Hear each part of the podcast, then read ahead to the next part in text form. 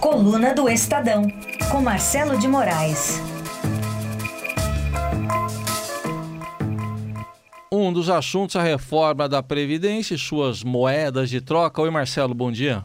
Bom dia, Raíssen, tudo bem? Bom dia para todo mundo. Tudo bem. Você, que você vê que depois passou a ressaca daquela semana passada, né, cheia de interrogatório de Lula, delação dos marqueteiros lá do João Santana, da Mônica Moura. Agora o governo volta para aquela sua vidinha, né, que é tentar aprovar a reforma, né? Sair catando voto por aí.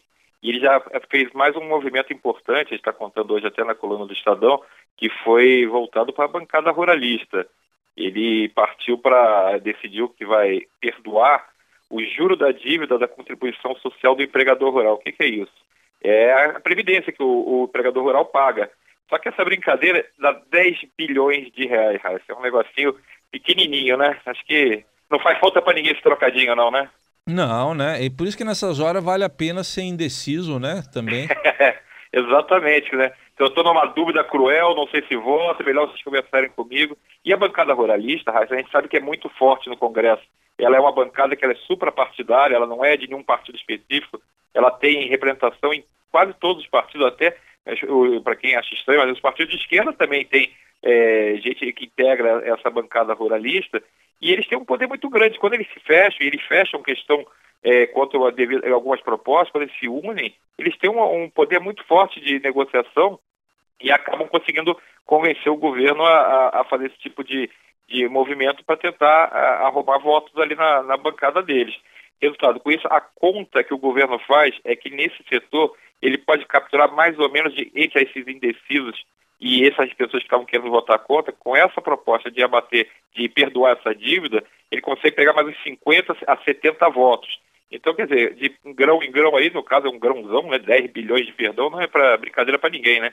Mas ele está conseguindo fazer mais um movimento importante para conseguir os 308 votos que ele precisa para a reforma da Previdência, que não vai votar essa semana ainda no plenário da Câmara. Ela fica provavelmente para a próxima semana ou ali no, na outra semana no máximo. Mas assim, o prazo é esse. Última semana de maio, no máximo estourando a primeira semana de junho. Sim. E aquela, aquele movimento de cortar cargos de afiliados dos deputados também parece que está dando resultado, né? Ah, esse está um sucesso, né? O próprio governo já, já percebeu que bastou começar a degolar a turma e quem ficou, é, quem estava correndo risco e votou contra e ameaçou votar contra, votou contra a reforma trabalhista e agora ameaçou votar contra a reforma da Previdência, botou a barba de molho que não tem bobo nesse jogo, né?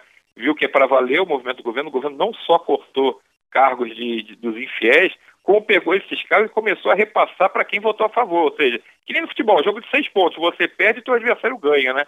Então a, a, turma que não é boba acabou vendo assim, ó, melhor conversar, melhor ficar indeciso e chamar a turma para conversar para não perder os cargos, que não, a gente não pode esquecer nunca. Tem eleição ano que vem.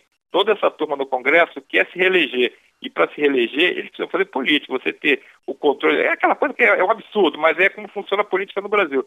Você, para fazer sua política paroquial, sua política no Estado, sua política no seu município, esses cargos são uma festa, né? Você faz muita coisa em torno disso, você consegue ter política importante nas cidades, são as cidades menores, e aí ninguém quer abrir mão de, de comandar, de indicar os, os, os caras que comandam esses cargos. Agora, Raíssa, é, só para a gente é, não esquecer, a reforma trabalhista está lá no Senado. Essa sim pode começar a dar muito rápido, porque o governo está com pressa de liquidar a fatura no Senado. Por quê? Porque os deputados estão reclamando que eles vão eh, votam as reformas mais difíceis, pegam as discussões mais duras, e o Senado fica ali numa boa dizendo que vai mudar tudo, vamos fazer aqui as concessões.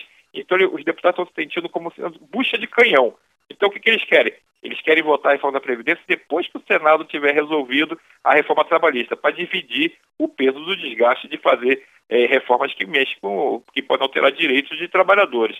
Então, o governo fez um movimento. Ele deve colocar o mesmo relator, o senador Ricardo Ferraz, para relatar a matéria, para é, fazer o parecer dele na comissão de assuntos econômicos e também na comissão de assuntos sociais. Com isso, ele economiza uma tramitação, é menos uma comissão para você dividir o relatório, né? já tem uma outra comissão também com relatório, que é a Comissão de Constituição e Justiça. Então, você, em vez de ter três relatores, você passa a ter dois relatores. E o plano deles é, vota esse relatório a toque de caixa, bota no plenário e tenta encerrar ainda esse mês também a reforma trabalhista no Senado, e aí é caixa, porque acaba a votação, essa não tem mais tramitação nenhuma. Só, só não vai correr pra galera porque a galera não, não tá gostando de nada disso, né? Se é que sobrou alguma galera É. pra, pra correr É. pro abraço, É, porque a popularidade não... anda alta não, né? Só não vai correr, só isso, mas vai fazer o gol e vai voltar lá pro meio de campo. É o jeito. É, é isso aí. Tá isso bom. mesmo. Até amanhã então, Marcelo. Valeu, Raíssa. Um abração. Até mais pra todo mundo.